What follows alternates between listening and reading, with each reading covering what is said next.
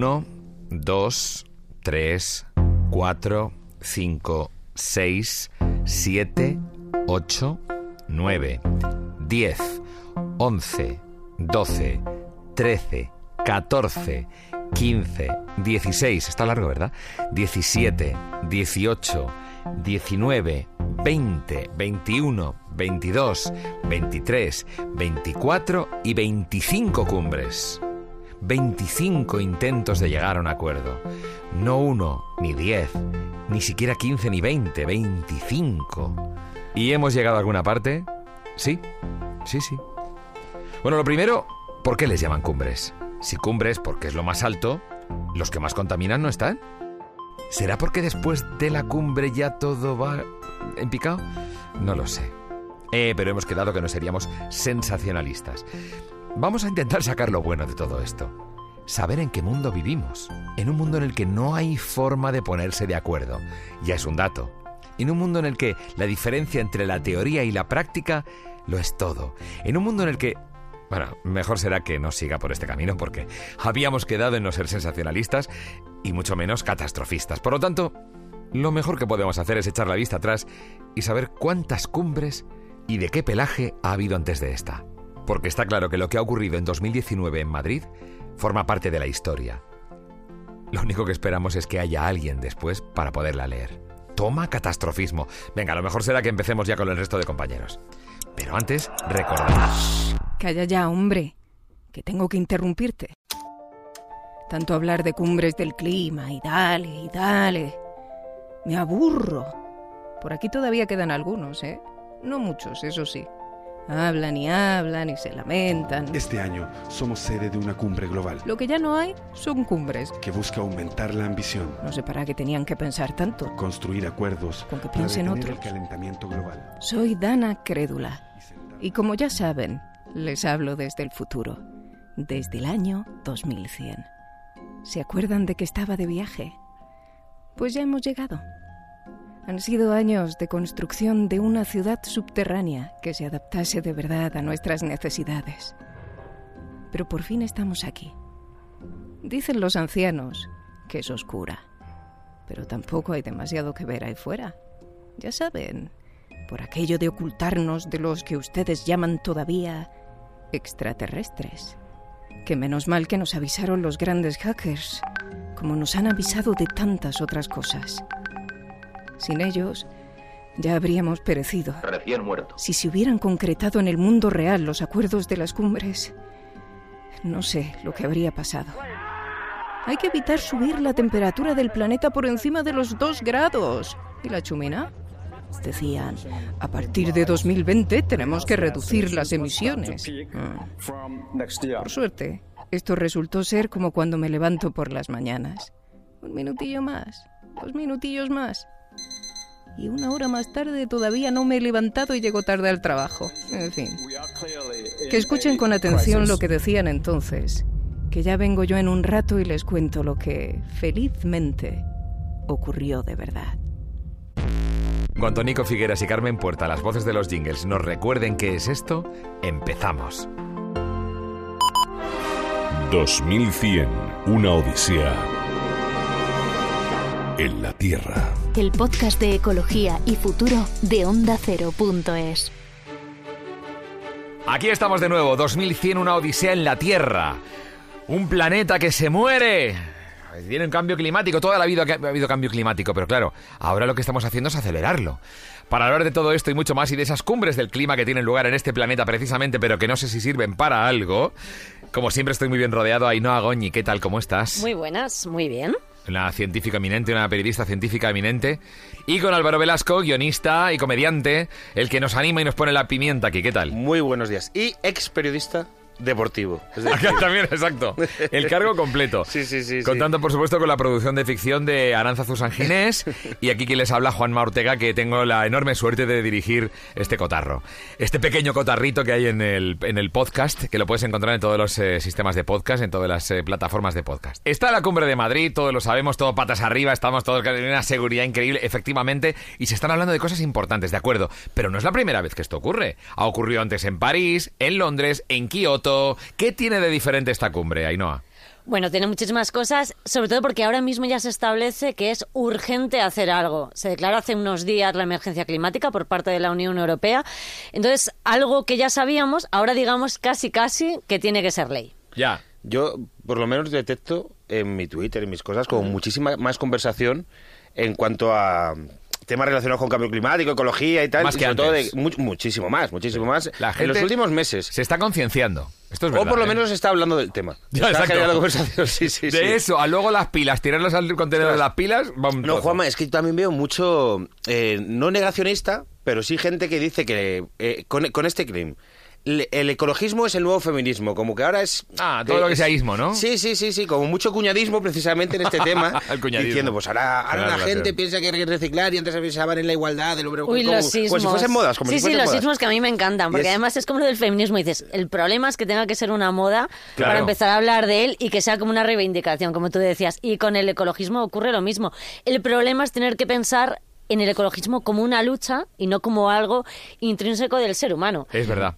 En ese sentido, y perdóname, porque eh, el, el gran problema de los protocolos que se firman en las cumbres, tengo entendido que es el incumplimiento sistemático que se hace de los acuerdos. Entonces, el gran tema aquí sería poder multar o poder hacer algo a nivel legislativo con los países que no lo cumplan, ¿no? Esa es una de las cosas que se quiere establecer. Sabéis que se puede pagar por, por emisiones y si lo incumples te tocaría pagar. Con lo cual compras. Puedes comprar, sí. Con Puedes es comprar, que- puedes comprárselo a otro país, entonces te da bueno, los bueno, esto no suyos. tiene sentido. Hay un doble cuenteo. Eso es, Es un bastante poco como el rollo complicado. cuando multan a las cadenas por poner publicidad, pero ganan más por la publicidad que por la multa, Claro. ¿no? Es que igual te interesa, exacto. Hay, hay una lucha estos, estos días con tres países especialmente. Bueno, sabemos que Estados Unidos, Sí. Francia y Alemania no han venido, no han venido los, los- pues, ni Trump, No, ni, Merkel, ni Macron. Ni China.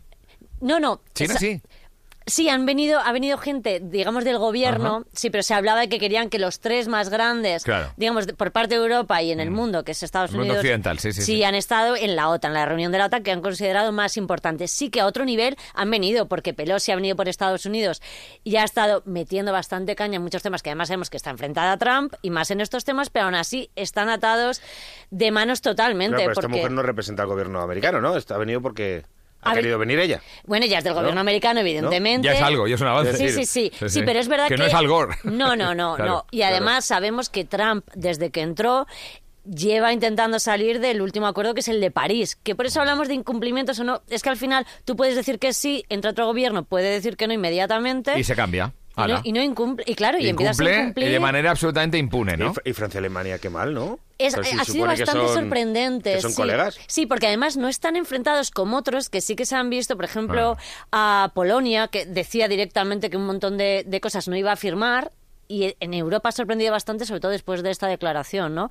Pero también hay otros países como India y China que siempre suenan en estas cumbres, básicamente porque son am, los que están ahora luchando por esa industrialización masiva Mm. y la que está empezando, o los que están ya llevan unos años contaminando muchísimo y no les interesa tampoco llegar a, un tip- a ningún tipo de acuerdo, básicamente porque para ellos significa perder dinero. Como Europa en los 80. Exacto. Han, han- han llegado a esa situación en la que todos están ya colocados a un nivel industrial muy potente y ellos están a marchas forzadas llegando ahí. ¿Qué pasa? Que están contaminando muchísimo y no quieren llegar a este tipo de acuerdos. Qué barbaridad. Y los hijos de nuestros hijos lo van a tener que pagar. Hay Bueno, hace poco una lista como de las ciudades más contaminadas del mundo y quiero recordar que había como seis indias, puede ser, o siete Sí, indias sí. y varias nigerianas. Era como de dos, tres países y eran como las diez. Las de peor calidad del aire era. Sí, sí. Y casi todas eran indias. El tema, además de la calidad del aire, es fundamental para temas de salud, como, como sabéis, y porque además es que produce muchísima mortalidad, que eso es brutal y que sabemos los que vivimos en grandes ciudades. vamos a escuchar a alguien que ha estado en algunas cumbres ya, ¿no? Sí, es Isabel San Martín, es investigadora del Real Jardín Botánico de Madrid.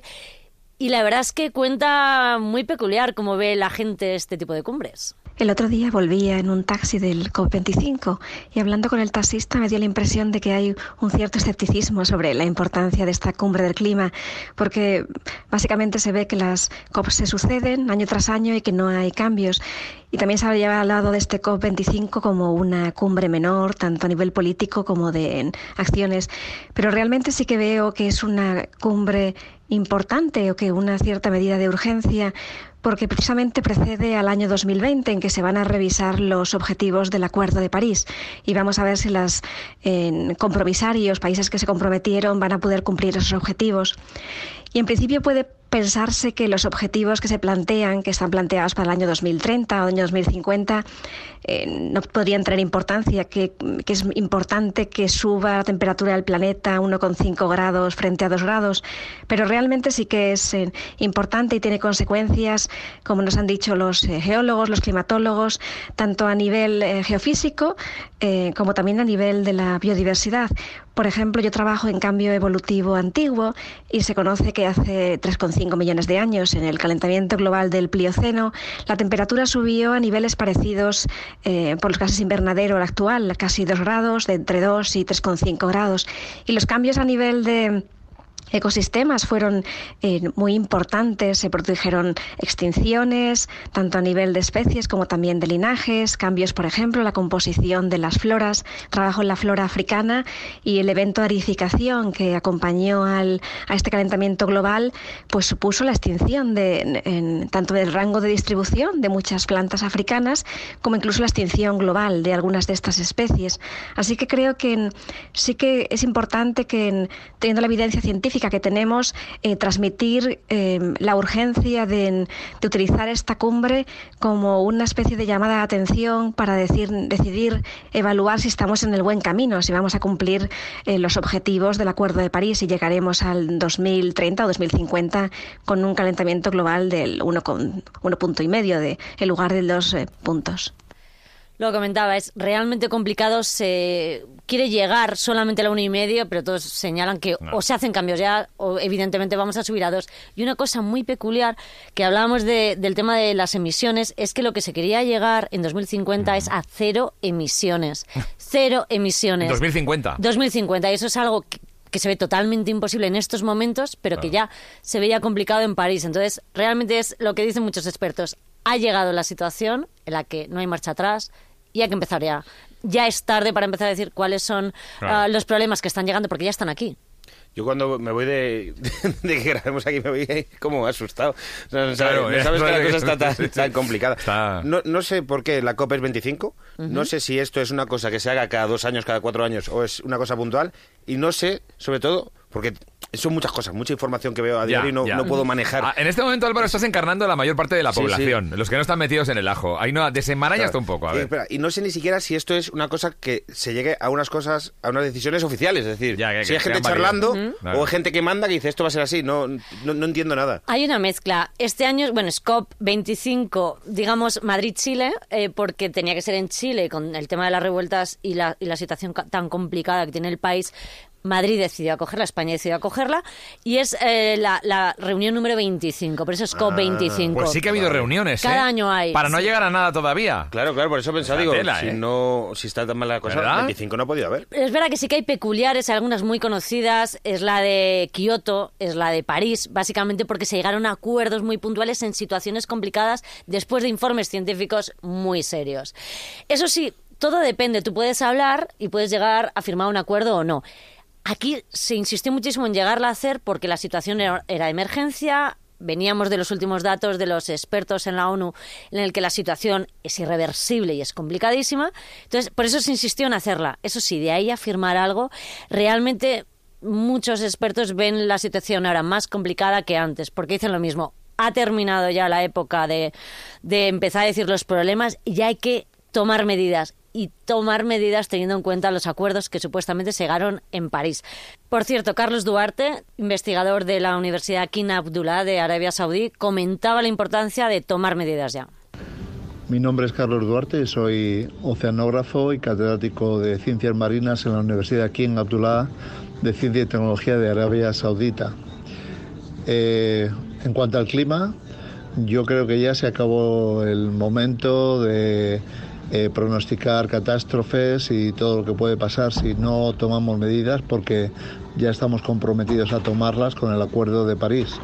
Creo que ahora lo que toca es hablar de los beneficios que cumplir el Acuerdo de París va a reportar, no los eh, riesgos que vamos a evitar, sino cómo eh, cumpliendo con el Acuerdo de París vamos a alcanzar una sociedad globalmente más justa, un océano más saludable y también eh, una economía y un sistema tecnológico que aporte un estilo de vida eh, más sano para todos. O sea, que es beneficioso en realidad para las empresas. Es táctica un poco como tú que eres padre, Juanma. Un poco de padre, en plan, en vez de decir las cosas malas que te van a pasar, Exacto. decir las cosas buenas que pueden pasar. El ¿eh? refuerzo positivo Sí, que se sí, llama. sí, sí. Si haces esto, no es que vaya a castigarte, no, al contrario, es que vas a tener mucho mejor para ti. Sí, sí. A ver, es que lleva muchos años investigando, es uno de los cracks de estos temas y además yo he vivido, de hecho, junto a él, eh, ver el Ártico, eh, cómo se deshace un- hace unos cuantos años. Sí. El- el-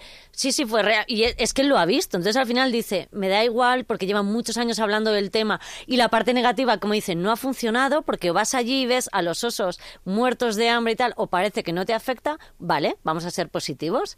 Vamos a decir todo lo que reporta, tener cuidado de estas cosas, que puede ser un beneficio económico, que puede ser avance tecnológico. Hay muchas cosas positivas. Estoy pensando con lo que has dicho de esos osos, que eh, hacer cosas en España repercutan en que un oso no tenga dónde ponerse de pie en el Ártico es muy loco. porque- O, o qué comer. O qué comer Lo en el Ártico antes es con muy lo que loco, pero en la cadena trófica. la conexión que, que hay que está Sí, estamos en un mundo absolutamente conectado. Pero, pero me lo- me- ahondando en el tema de los beneficios, hay una empresa que yo conozco en España que hace zumo, pero ¿qué hace? Que antes tiraba las pieles. Ahora con las pieles hace una cantidad de cosas. De verdad, desde comida para ganado, eh, hace perfumes y dice, algún día el zumo va a ser el menor de nuestros negocios. Es decir, es curioso que reciclando y entrando en el mundo eco puedes de repente conseguir beneficios para ti. Pero es que además eh, de que tienes a lo mejor productos extras, pues eso, tienen eh, aplicaciones a un montón de cosas. Además, es que dejas de gastar dinero en tener que eliminar esos, Esos residuos. residuos. Es que es una Eso mezcla, estás claro. quitándote un gasto y además incorporas otro beneficio porque hay un producto extra. Y la ciencia está investigando muchísimo en reutilizar todas estas cosas porque todo tiene un uso, aunque sea para compost. Una reconversión empresarial. Estoy pensando en empresas tipo Coca-Cola y tal. Tendrá que convertirse en otra cosa, ¿no? Porque a esto se une la alimentación sana, el azúcar y todo esto. O sea, el cómo va a cambiar eh, toda esta mentalidad que estamos adquiriendo eh, también las empresas. Bueno, claro, al final van... Las va- marcas, en las este caso. marcas. Una cosa es la empresa y otra cosa Claro, es la las marca. marcas. Una marca comercial efectivamente puede distribuir otras marcas comerciales a raíz de implementar Claro. eh, soluciones ecológicas en su producción. Te- Os digo una cosa, a mí me encanta una idea que habría que retomar, que lo hacían nuestros padres. Y y de pequeños yo lo he llegado a hacer, entregar esas botellas de, de Sí. cristal, de agua y de un montón de refrescos. Pero os digo una cosa, es que en muchos países europeos, entre ellos por ejemplo Suecia, siguen existiendo máquinas al salir del supermercado donde tú vas, antes de hacer la compra, llevas las del día anterior o la semana pasada y dejas ahí y reciclas. Y tú recuperas dinero. Vamos a ser listos en positivo. Tú devuelves un cristal, Mira. te dan el dinero que se ahorra esa marca. Está lo plástico. En Móstoles han hecho una cosa parecida, eh, que es que te dan puntos, ahí en el centro de, de- de la ciudad, un- unos contenedores, que te dan puntos según tú vas reciclando, y esos puntos luego te sirven de descuentos en, establecimientos de supermercado, alta calidad. además. Claro. No, pero en Helsinki, Y- y donde funciona yo- muy bien. en Helsinki, los chavales, para sacarse un dinerito para el fin de semana, se dedican a recoger botellas, no solamente las propias, las todas las que encuentren y hasta las de los vecinos. Y se las llevan y las meten en la máquina, que es una máquina bastante inteligente en ese sentido, que reconoce enseguida la botella. Es una- una- un agujero redondito con unos rodillos y efectivamente vas metiendo ahí y te sacas unos céntimos. Se ve que Juanma tiene, que ha viajado más que yo. Sí. Pues, De Móstoles, Helsinki, claro, el ejemplo es un poco que tiene más glamour, ¿no? Bueno. Pero bueno, Móstoles también me gusta y la idea, Sí, la verdad es que es la cercana, sí. misma. Donde va a haber playa pronto. Claro, Móstoles, efectivamente. efectivamente. Bueno, entonces hay, hay más expertos que ya están hablando del tema, ¿verdad? Sí, porque además, hablando de beneficios, imaginaos todo lo que aporta a la salud aire limpio, que es que en breve vamos a tener que estar comprando no ya emisiones, sino bolsitas, bolsitas de oxígeno. De, Madrid lo notarán. Yo, salgo- no sé, yo salgo de Madrid y, y flipo. Mi, mi familia es de Sanabria, una zona de Zamora. Voy relativamente cada dos tres meses y eh, dice y- y es cuando te das cuenta cuando sales. El La Madrid calidad del aire, la claro. calidad del aire Sí. es alucinante. Sí, no, no, va, no vas a recargar pilas, sino a recargar la bolsa de aire. Sí, sí. Y, y para dormir y todo, es que es y la, bo- y la seta que se ve desde fuera. Sí, además dicen que, bueno, causa muchísimos problemas. La Organización eh, Mundial de la Salud hablaba de la repercusión que tiene la calidad del aire. Hay muchas ciudades como Hong Kong que es imposible respirar, pero es eso, sin ir tan lejos. eh, Barcelona o Madrid, el, el- el aire, la calidad del aire es muy mala, por eso es verdad que cuidar de eso al final es algo positivo porque repercute en nuestra salud. Uno de los expertos en contaminación ambiental es Xavier Querol, es investigador del CSIC y tiene mucho que decir al respecto. En el tema de las ciudades se habló el día 3 de diciembre y aquí pues eh, se habló claramente de que en muchas ciudades es el tráfico rodado, el problema de calidad del aire de las ciudades, que las medidas deben ser contundentes y eh, sobre todo lo que se propone es eh, que sí, que el coche eléctrico ayudará, pero sobre todo lo que se pide es que haya un cambio de movilidad, de la movilidad privada dentro de las ciudades al uso del transporte público. Eso reducirá las emisiones y además reducirán eh, las emisiones de gases efecto invernadero y por lo tanto tendremos una situación de, de doble ganancias, ¿no? Por otra parte, no solamente es el tráfico, se habló de que en muchas zonas de Europa la quema de biomasa en calefacciones domésticas sin regulación potente sobre el origen de la biomasa y, las bajas emisiones de las calderas están produciendo problemas de calidad del aire muy importantes. Por otra parte, el uso de los fertilizantes orgánicos, los purines de la agricultura, están elevando, o no, no elevando, pero no decrecen los, los niveles de amoníaco y eso nos produce que incrementen los niveles de partículas también. La, quema de, de, rastrojos y podas agrícolas es un problema importante de emisión y finalmente tenemos, en, sobre todo en, en las zonas con alta insolación, el problema de ozono, que es un problema extremadamente complejo de resolver, pero que hay que ponerle manos a la obra. Le decía Xavier, las primeras reuniones, los primeros días se dedicaron a eso, a la calidad ambiental, que realmente es lo que repercute directamente en nuestra, en nuestra salud. Siete millones de personas mueren al año por temas relacionados con la calidad ambiental. Eso es muy fuerte. Y sobre todo porque podemos tomar eh, medidas, podemos empezar a andar, dejamos el coche, ganamos en salud y además, Álvaro, tú y yo hemos hablado muchas veces de que te ibas a poner en forma andando. estoy muy a tope con el tema. Una, una, pregunta. Eh, yo cuando era pequeño escuchaba mucho el término de la capa de ozono. Y me acuerdo de ser un niño, ya, no, se habla de la capa de ozono. Problema, ¿O es que eso ya está tan mal que no se puede arreglar? No, no, no, es que se mejoró con, después de esa primera crisis de los años 80 y 90, que se hablaba del gran agujero de la capa de ozono. De la laca de mi madre y esas cosas, ¿no? de los aerosoles. El CFC se quitó de los aerosoles. Sí, empezó a corregirse, pero es que se ha visto, por eso es una de las cosas que ya no se habla y además se ha visto como cuando se empiezan a tomar medidas, Funciona. se empieza a recuperar. Sí. Hablaban también, por ejemplo, eh, eh, de que todo está relacionado y hablando de estas cosas es que al final es uno de los problemas de los años 80 y 90 y es una de las cosas que hemos aprendido. Si se tiene cuidado, se controlan los aerosoles y todos los productos que están contaminando y destruyéndolo, se arregla. Es que eso es un problema que básicamente hoy no existe. O sea, es la demostración de que si hacemos algo, se nota luego. Totalmente. Así que lo primero, vamos a dejar de contaminar, vamos a andar más y vamos a aumentar esa flota de, vehículos eléctricos, que es lo que hay que hacer. Aunque dice que el vehículo eléctrico cuidado con las baterías. Precisamente el tema es, eh, hay que mejorar esa tecnología, para eso hace falta inversión, para la inversión tiene que haber decisión de los gobiernos, todo es complicado. Es muy complicado. Eh, de hecho, fíjate si es complicado, eh, Álvaro, ay no, no, que ya lo sabe, Fíjate si es complicado que no solamente hay una cumbre, sino que hay una contracumbre. Que me decía no, cuidado que hay una contracumbre del clima. No, no, no me no, yo, sé. yo tampoco, yo ya me he perdido. A ver, cuéntanos, sí, Es que me encanta esa, lucha. Sí, y sobre todo además está movida por la gente más joven, por todas estas organizaciones como Extinction Rebellion o Fridays for Future. Y lo que apuestan es por ser un poquito más duros, el lenguaje, el tono y las ganas son más duras, hay manifestaciones, hay un montón de actividades. Y nos cuenta además Ángela Santiago de Fridays for Future por qué es importante. La COP25 se supone que iba a tomar lugar en Chile, en Santiago de Chile, y es por eso que muchos chilenos estamos hoy en día en Madrid porque venimos a traer la voz de lo que está sucediendo en nuestro país. La COP25 se supone que iba a ser una COP latinoamericana y hoy traemos las voces de nuestro territorio. Lo que está pasando en Chile, nuestra crisis, nuestro estallido social, está enraizado, está totalmente conectado con una crisis global. Los modelos que tenemos hoy en día han fallado en traerle dignidad a las personas, han llevado a las personas a, un límite y también a límites ecológicos del planeta, a la crisis climática.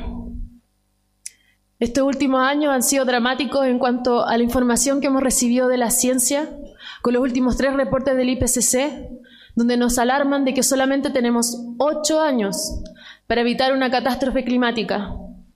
El cambio climático ya está aquí, es una realidad para todos. Básicamente lo que han hecho estos días y lo que seguirán haciendo los próximos es salir a la calle. El gran cambio, lo comentabas tú Álvaro, de esta cumbre respecto a las anteriores, es que realmente la sociedad civil se ha movilizado y la gente joven, con Greta Thunberg a la cabeza... Sí. No sé, a veces digo cosas guays y no, no soy consciente de ello. No sabes ni lo que dices. Él, decía, pues a mí Kioto no me llamó tanto la atención porque no había gente gritándote en la puerta. Claro, ese es el tema. O sea, contra cumbre son la chavalada que sale a la calle porque no quiere ir a clase. No, más o menos, pero solo los viernes. Vale, vale. bueno, vamos a dejarlo aquí por hoy. Nos hemos quedado con eh, pendientes eh, las, las consultas de los amigos oyentes. Vamos a invitar a la gente a que piense cómo puede ser el futuro a nivel biotécnico, biomecánico, biotecnológico, ¿cómo será nuestro cuerpo en el siglo XXII? Ah, interesante el tema. Vais a alucinar, queridos. Estoy preparándome unas cositas. No, no, no, no, no, eh? no, yo voy un paso más allá. No vamos a arreglar la belleza, vamos a arreglar tus capacidades. Qué interesante, por Dios. Será en el próximo, en el próximo podcast. Ta, ta, ta. Anda, ya está bien, majo. Que toca correctivo del futuro. Aviso y desmentido número 3. Verano del año 2100. Diciembre. Aquí la defensora de la verdad, financiada por grandes y comprometidas corporaciones de mi época, les dice que de todos esos deseos de reducir las emisiones, al final nada. Y como ya les adelantaba antes, menos mal, porque las consecuencias habrían sido terribles. El otro día precisamente eh, fui a una charla divulgativa organizada por los grandes hackers, en la que nos hablaron de todas estas cosas. ¿Saben lo que habría pasado si hubiésemos hecho caso de las recomendaciones de esos pirados que se reunían en las cumbres? Que habríamos llenado el mundo de centrales eólicas. Miles de hélices o álabes o como quiera que se llamen girando a la vez, provocando cambios en las masas de aire hasta provocar huracanes que habrían acabado con ciudades, pueblos, cosechas. Todavía no entiendo cómo podía haber tantos insensatos en el pasado.